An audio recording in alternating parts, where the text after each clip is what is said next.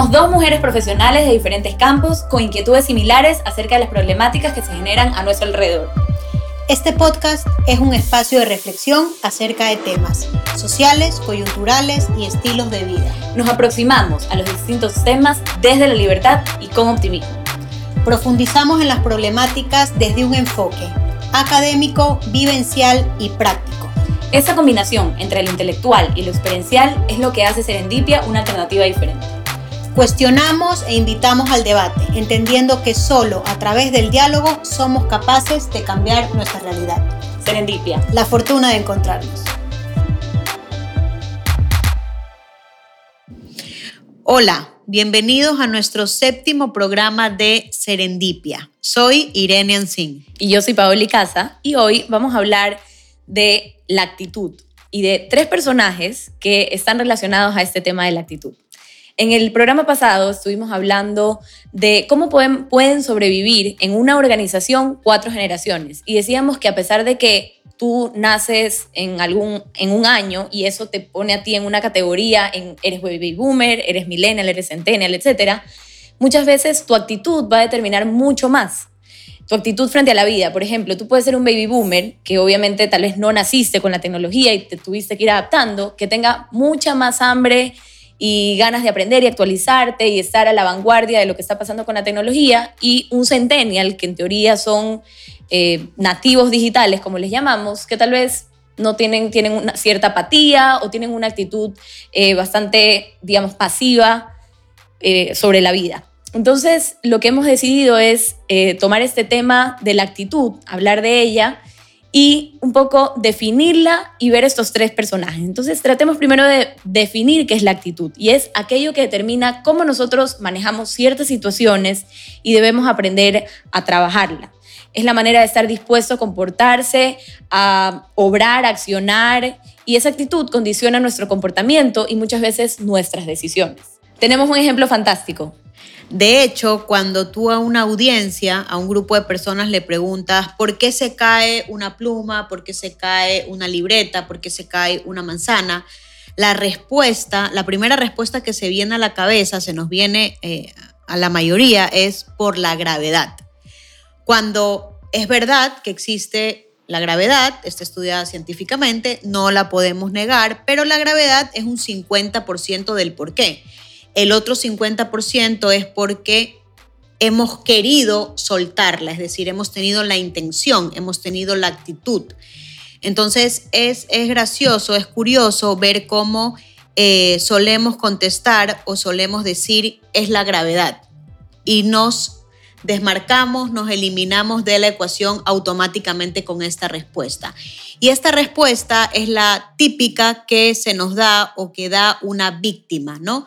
La víctima sale de la ecuación, la víctima es reactiva y al final eh, se anula completamente. Por ejemplo, hay un, hay un ejemplo que también es buenísimo y es el del tráfico. Irene, ¿cómo lo conocemos? Es alguien llega tarde y enseguida, en lugar de tomar la actitud de yo, no sé, pues eh, no, no salí a tiempo, es el tráfico. Ya esta ciudad es invivible, el tráfico es endemoniado, peor estas horas, etcétera. Siempre estamos diciendo, echándole la culpa al tráfico por cosas, por cosas como eh, por un atraso o llegar tarde, que siempre andamos culpando. Otro ejemplo sería el clima, ¿no? Uy, es que llegué tarde porque está lloviendo. Bueno, señores, pues si estamos en invierno sabemos que puede llover, ¿no?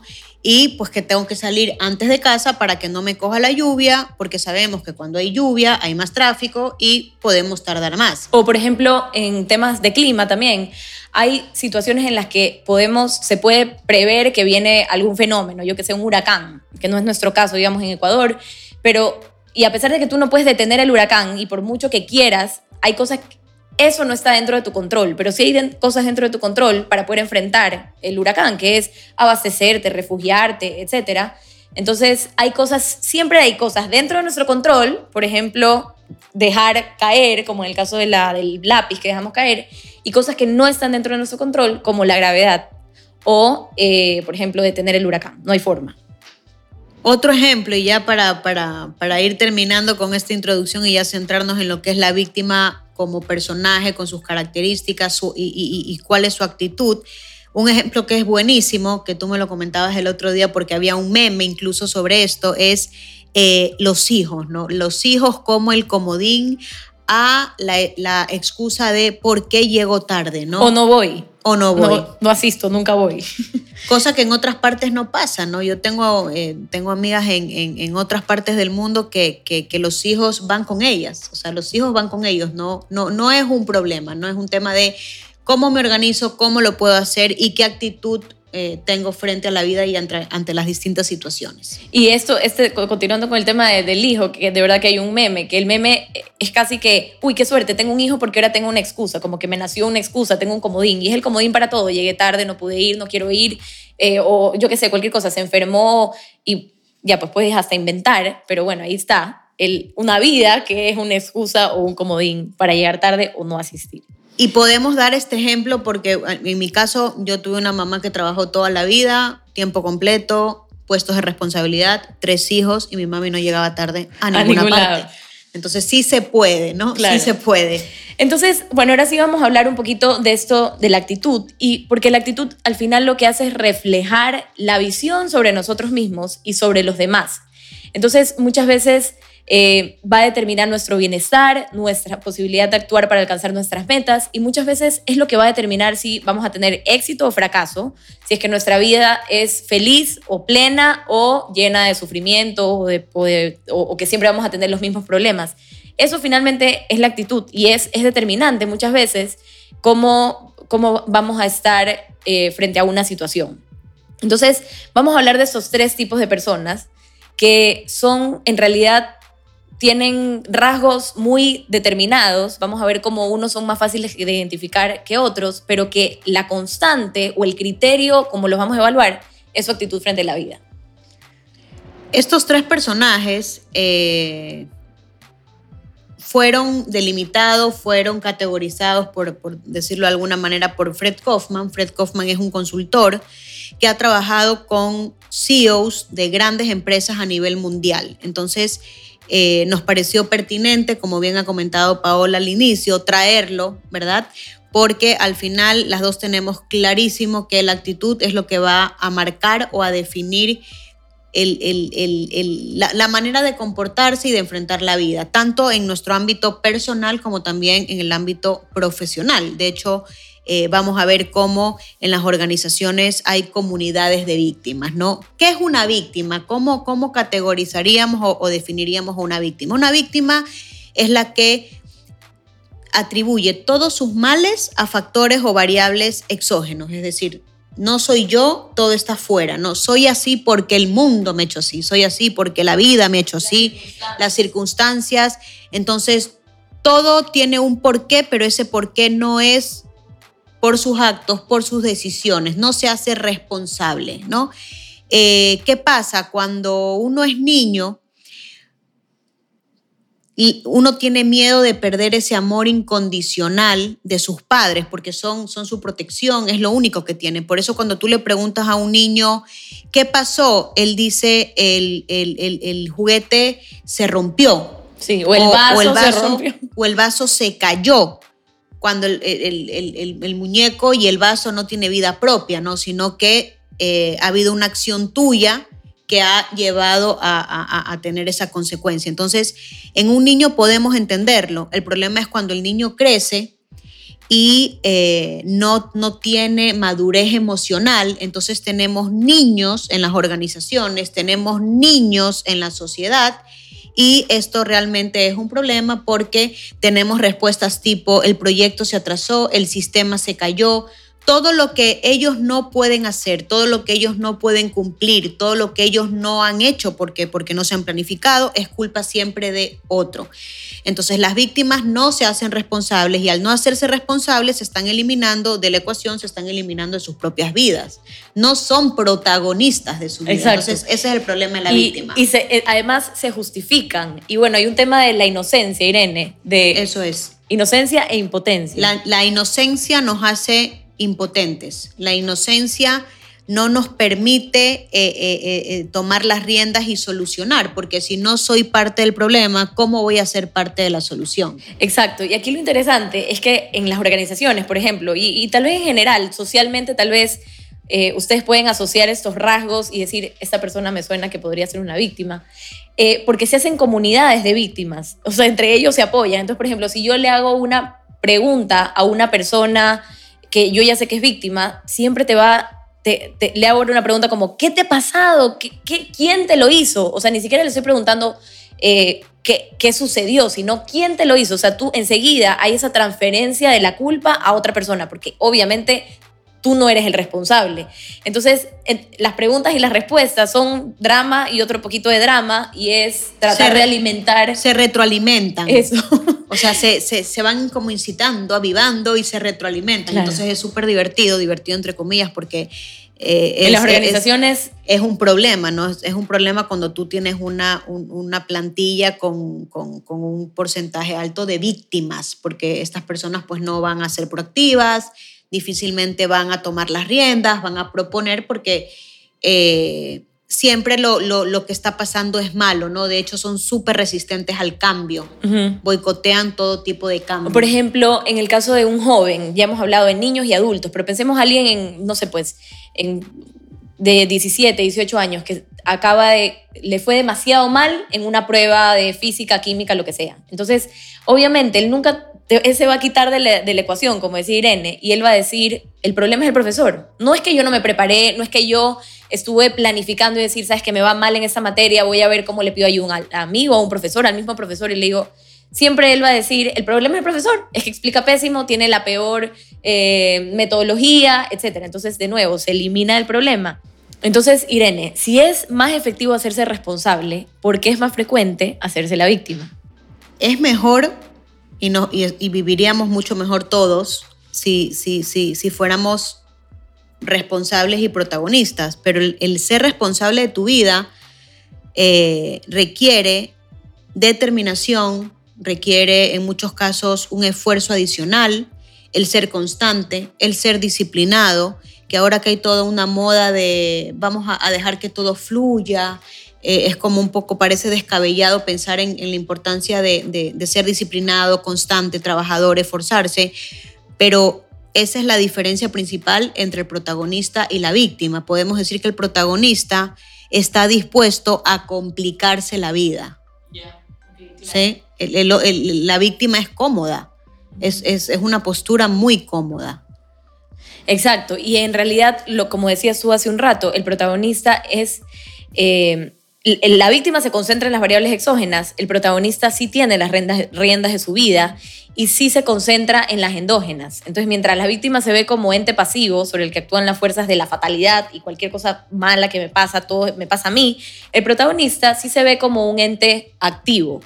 Y entonces, cualquier situación, pongamos cualquiera, desde alguna enfermedad catastrófica que te diagnostican, un problema grave dentro de tu trabajo, de tu organización, cualquier cosa se puede presentar desde ambos puntos de vista, como víctima, como protagonista.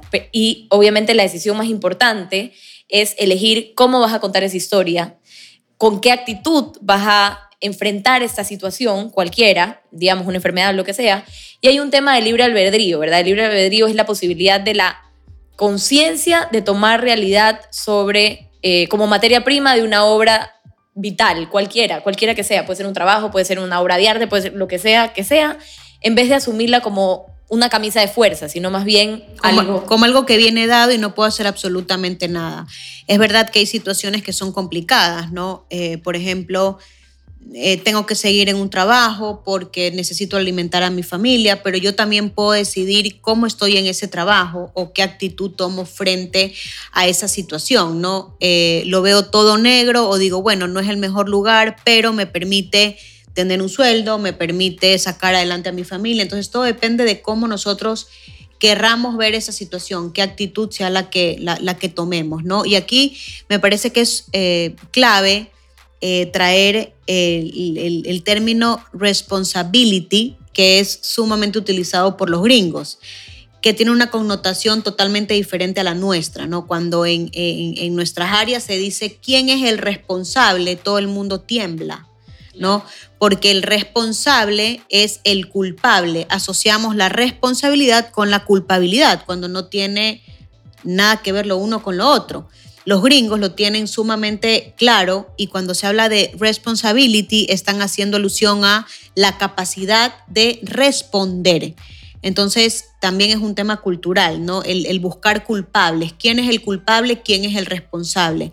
El protagonista se hace responsable, el protagonista eh, siente que puede hacer frente y que debe además hacer frente. O sea, la, la vida no pasa por él, sino que él pasa por la vida, toma las riendas y se empodera. Y ahí está también la diferencia, ¿no? La víctima es reactiva, el protagonista es proactivo, me adelanto, ¿no? No hay excusa de, como tú eh, señalabas hace un ratito, eh, me, evaluó mal. No, pues si sabes que te va mal, si sabes, a mí me costaba, por ejemplo, muchísimo la estadística. Yo sabía entonces que estadística tenía que estudiar 50 veces más que historia universal o historia de la comunicación o creatividad, porque era lo que me costaba. Entonces, tomar las riendas, adelantarte y no tener esta actitud pasiva, porque al final el responsable eres tú.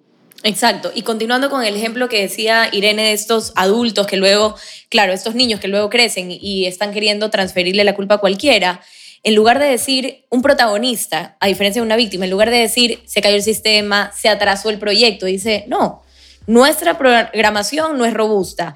Mi proyecto se atrasó porque yo me atrasé, porque no me planifiqué, no prestamos atención al tiempo, no, o sea, me desconcentré por último, cualquiera, pero al menos te estás poniendo en la ecuación y estás diciendo, bueno, asumes la culpa, la culpa o la, en realidad la responsabilidad, asumes las consecuencias de tus actos. Entonces, eh, digamos, pides disculpas, eh, si es en el plano personal, porque estás reconociéndote y dentro del problema, si eres parte del problema. Y en el plano profesional también puedes pedir disculpas. O sea, cuando, cuando, no has llegado a lo que tienes que llegar, cuando se te olvidó algo, porque se nos puede olvidar porque no somos perfectos. Ojo, cuando de normal eres una persona responsable, planificada, cumplida, bueno, se te, se te pasó algo, no pasa nada si decimos lo siento, se me fue. ¿no? Eh, creo que las organizaciones serían mucho más humanas si, si nos sintiéramos más libres de decir también lo siento, porque muchas veces no se hace por miedo. No lo justifico, pero también es una realidad que tenemos que, tener en cuenta, ¿no? Eh, hay a quien por temor no lo hace, pero eh, generamos un círculo vicioso que es todo el rato estarnos lavando las manos cuando al final no debería pasar nada por decir me equivoqué. Y, Sí, y a diferencia, por ejemplo, Paola, de, de, lo que hemos venido hablando, ya por entrar en, en, el héroe, que es el, tercer tipo de persona o personaje que nos podemos encontrar en la vida, decíamos que a las víctimas se las identifica rápidamente, rápidamente. Eh, al protagonista necesitamos un poquito más de tiempo para ver, eh, oye, si es una persona que siempre eh, quiere sumar, quiere involucrarse en el proyecto, es entusiasta, ¿no? Eh, identificar al héroe es más complejo todavía porque el héroe tiene esa actitud proactiva, esa actitud de soy el dueño de mi vida, pero además soy fiel a mis principios y a mis valores. Entonces, para darnos cuenta si alguien es un héroe, eh, tenemos que vivir con él alguna situación complicada donde podamos decir, oye, esta persona, pese a estar pasando por esto que está pasando, es fiel a sus principios y sus valores. Entonces, el héroe es más difícil de identificarlo o más difícil de, sí, de, determinarlo, por o al menos, de alguna manera. O al menos te toma más tiempo, como tú decías, porque eh, finalmente tenemos un protagonista que es una persona que ya sabemos que tiene las riendas sobre su vida y que está, eh, está dentro de la ecuación y quiere, y quieres formar parte de la solución. Pero pues no, se nos ha presentado una situación en la que podamos medir o evaluar si esa persona va a actuar de acuerdo a sus principios. Un héroe es la persona que sí lo hace. O sea, por ejemplo, yo siempre pienso que eh, el sector público, entrar al sector público, eh, digamos, es, es, es una buena forma de evaluarlo. Si al final tú estás ahí de verdad para servir y ser responsable con el dinero de otras personas, etcétera, o vas a ir para servirte. Entonces, y vas a ir a buscar las formas de conseguir una coima o lo que sea. Entonces, ahí es cuando te das cuenta, ahí está la diferencia entre el verdadero protagonista, que es, sí, yo tengo las riendas sobre mi vida, yo voy a hacer lo mejor, etcétera, pero lo mejor para quién? ¿Para a quienes está sirviendo o para servirte a ti. Entonces, no puedes robar, no puedes mentir, no puedes calumniar, no puedes hacer una serie de cosas porque tú en ese momento eres servidor, eres un funcionario de la ciudadanía. Y el héroe es el que jamás igual estando en el mismo puesto, jamás traicionaría sus principios para servirse, enriquecerse, hacerse, eh, claro, hacerse dinero que no es. Y esto, y esto lo podemos ver en todos los ámbitos, ¿no? Y en, en el ámbito eh, laboral, sector público, sector privado. En el ámbito personal, más de lo mismo, ¿no? Podemos decir, bueno, es que estaba por pasando una situación muy complicada y era la única forma. Bueno, como, como veremos en nuestro, en nuestro próximo programa, pese a vivir situaciones extremas, y cuando hablamos extremas estamos hablando de, ejemplos de, vivencias en un campo de concentración, eh, aún en una situación de esa magnitud, tú puedes ser fiel a tus principios y tus valores. Y nosotros seguramente estamos pensando ahora en una persona, ¿no? Eh, lo que queremos es que cuando, cuando, cuando, cuando vayamos definiendo estas cosas podamos pensar y seguro se nos viene a la cabeza auténticos héroes eh, que pese a haberlo tenido sumamente complicado, no han dejado de ser fieles a sus principios y a sus valores. Y, siempre volvemos a lo mismo, ¿no? Los principios y los valores, los principios y los valores. Eh, tener la posibilidad en una organización de, meterte en la cancha de otro compañero y, pese a que te lo ponen muy fácil o te lo han puesto muy fácil, eh, tú no caer en ese juego, pese a poder tener la posibilidad de tener un mejor puesto, un mejor cargo, porque no, no va, no eso no es, no es acorde con tus valores y con tus principios. Entonces, casos tenemos, héroes están en todas partes y, bueno, este personaje es clave y, que, y queremos resaltarlo y lo vamos a seguir resaltando también en nuestro próximo programa. Y el tema de los valores que tú mencionabas, que obviamente está absolutamente atado a este tercer personaje que es el héroe, em, finalmente creo, Irene, que hay una crisis de valores en el mundo y a veces las crisis económicas y sociales que se desencadenan, muchas veces la causa es una crisis de valores. Por ejemplo, pongamos rápidamente la crisis del 2008 que se desencadenó, que fue global y que fue afectó a un pocotón de gente. Justo hoy conversaba con mis alumnos de los, los despidos masivos que hubo de gente en todas partes del mundo despidiendo compañías que no querían despedir a su personal porque, está, porque eran talentosos, porque tenían habilidades, pero lo tenían que hacer por un tema de, económico. Digamos, podríamos empezar diciendo que esto surgió de una serie de irresponsabilidades de ciertas áreas, de ciertos banqueros, de entregar, por ejemplo, créditos hipotecas, A, personas que sabían que no iban a poder pagarlos porque tenían 80 años, o sea, no iban, no, no iban a tener años de vida para poder pagarlo y automáticamente eso esa deuda se pasaba a sus hijos que tampoco tenían cómo pagarlo. Entonces, totalmente, eso es una crisis de valores. Claro, y finalmente, crisis de valores que desencadena en algo peor y que después se vuelve económica, se vuelve social, se vuelve un lío. Entonces, yo sí creo que ese, ese tema de la crisis de los valores es algo que tenemos que tener presente y más aún ahorita hablando del héroe, que, que es nuestro personaje obviamente favorito, tenemos que ser siempre héroes, eso es lo que tenemos que apuntar siempre. Intentarlo, no perfectos no porque es imposible, pero sí apuntar a, a, a, eso, no ser fieles a nuestros principios y nuestros valores. Exacto, entonces, bueno, vamos a dar, tratar de dar una, una serie de pautas o tal vez estrategias, como siempre, la idea aquí no es decir cuáles son los problemas, o, sino más bien buscar soluciones, porque al final todos estamos aquí en el mismo mundo eh, intentando eh, dar lo mejor que podamos. Entonces, la primera acción o estrategia, creo yo, es que eh, los, los expertos lo denominan en psicología, nosotros no somos psicólogos y por eso digo, los expertos allá dicen en psicología positiva el desahogo razonable. Con eso quiero decir que cuando tú sientes que estás pasando por un momento complicado, no es que quejarte con alguien o decir lo miserable que eres en ese momento está mal, o, ya te convierte absolutamente o inmediatamente en, una, víctima, sino más bien eso es correcto, está bien desahogarse, de hecho es buenísimo desahogarse.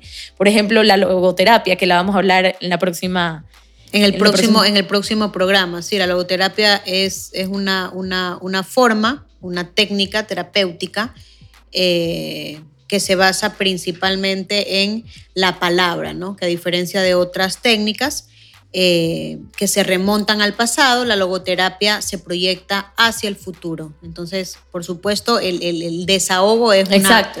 Y no, eso no te hace, no te hace mal, no te hace daño, de hecho te hace muy, buen, muy bien hablar, pero no te hace víctima. Lo que quiero decir es que hay que también aprender a diferenciar, pues víctima, todos los días me levanto con ganas de quejarme, eh, eso es una cosa, o no querer resolver los problemas, o tener, hacer exactamente lo mismo y esperar los mismos resultados. Diferentes, diferentes resultados. No, obviamente no se, no, no se puede, pero en todo caso el desahogo razonable tiene mucho sentido y está bien hacerlo. Una segunda pauta es Ahora, habiendo dicho lo que dije en el primer punto, que está bien el desahogo razonable, es contraproducente estar siempre quejándose de lo mismo de lo que no funciona, el sistema no funciona, el problema es la ciudad, el problema es el semáforo, el problema es el tráfico, el problema cualquiera que sea, o sea, quejarte, quejarte y enfocarte siempre en lo negativo, cuando en realidad cuando, en realidad lo que nos va a sacar de ese problema es intentar buscar una solución, ¿no? Yo siempre digo, problema, solución, problema, solución, ¿qué hago? Porque si no entramos en bucle, incluso estas actitudes de queja, queja, queja, de víctima, víctima, nos pueden acarrear una depresión. Es enfermizo, terminamos enfermos de, de, tanta negatividad, ¿no? Entonces eso es súper importante. Exacto. Ahora, otra acción es, me encanta esta frase, dice, lo más importante es saber que lo más importante sea lo más importante. Y en verdad parece un trabalenguas, pero si te paras a pensar qué es lo más importante en tu vida, seguramente muchos vamos a coincidir que es nuestros seres queridos, nuestra familia, eso para nosotros es lo que nos llena, es lo, es lo, es lo primordial en nuestras vidas. Entonces hay una regla que se cumple, siempre, que, que es tú tienes que regar esa planta para que no se muera. Lo mismo pasa con las relaciones personales, porque en esta vida hay cosas importantes y también, no, mejor dicho, no hay cosas importantes, hay relaciones importantes. Eso, eso es lo que nos pesa, eso es lo que nos, nos importa, eso es lo que nosotros más valoramos.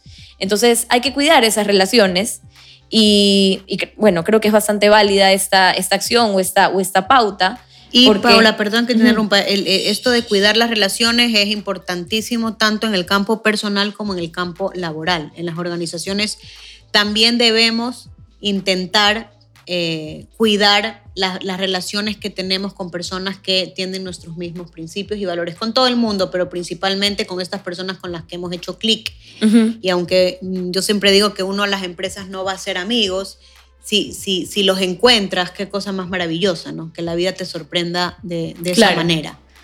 100% tenemos una cuarta acción que es nosotros, y esto que no suena así como que voy a predicar o, suena muy Gandhi, pero tenemos muchas cosas por las que estar agradecidos. Y en realidad cuando escuchen el siguiente programa eh, se van a dar cuenta que sí, no tenemos que llegar a situaciones extremas y demasiado graves para darnos cuenta que de verdad hay muchas cosas que las damos por sentado y que de verdad las tenemos y otros no tienen. Y no es responsable estar mirando hacia afuera y envidiar a nadie cuando nosotros somos los que podemos dar envidia por lo que tenemos. Entonces, hay veces que no valoramos lo que tenemos y es algo tan básico, ¿no? O sea, solo ver a, nuestro alrededor, ¿no? Si no quieren agradecérselo a nadie, no se lo agradezcan, pero al menos valorar, reconocer que tal vez tenemos mucho más de lo que cualquier otro o, alguien quisiera. Entonces, aquí está también este tema del, volvemos a la actitud, actitud de, reconocer que tenemos cosas buenas, que estamos bien rodeados de, así sea un amigo, un familiar al que, con el que podamos contar, y reconocer también que hay cosas que sí a nosotros tal vez se nos dio fácil, a otras personas les ha costado más, pero reconocerlo, tenerlo, tenerlo en el radar, tenerlo eh, presente y obviamente ser agradecidos con esto.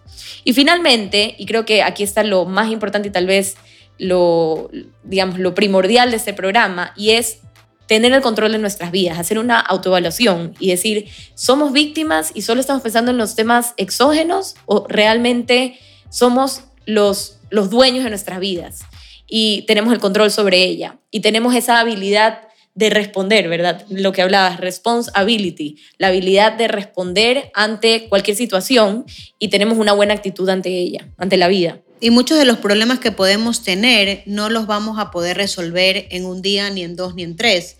Pero con esta autoevaluación yo sí puedo analizar y ver qué cosas puedo resolver en tres meses, en seis, en un año, ponerme metas también, ¿no? Porque el tener una meta es lo que nos mantiene vivos y es lo que, es lo que hace que nuestra vida tenga un significado y un sentido. Y aquello que no puedo controlar, ver cómo aprendo a manejarlo. pero intentando siempre que eso que no puedo controlar sea un, eh, porcentaje bajísimo en relación a lo que sí puedo eh, cambiar, ¿no? Entonces, esperamos que les haya parecido interesante este programa, eh, que podamos todos pensar qué tipo de personaje somos y qué tipo de personaje quisiéramos ser y los invitamos a seguirnos y escucharnos en nuestro próximo programa que vamos a seguir eh, tratando el tema de la actitud, pero enfocándonos en el héroe, que es este personaje que se caracteriza por ser fiel a sus principios y sus valores pese a las adversidades. Muchas gracias por acompañarnos, que tengan una linda semana. Buenas tardes.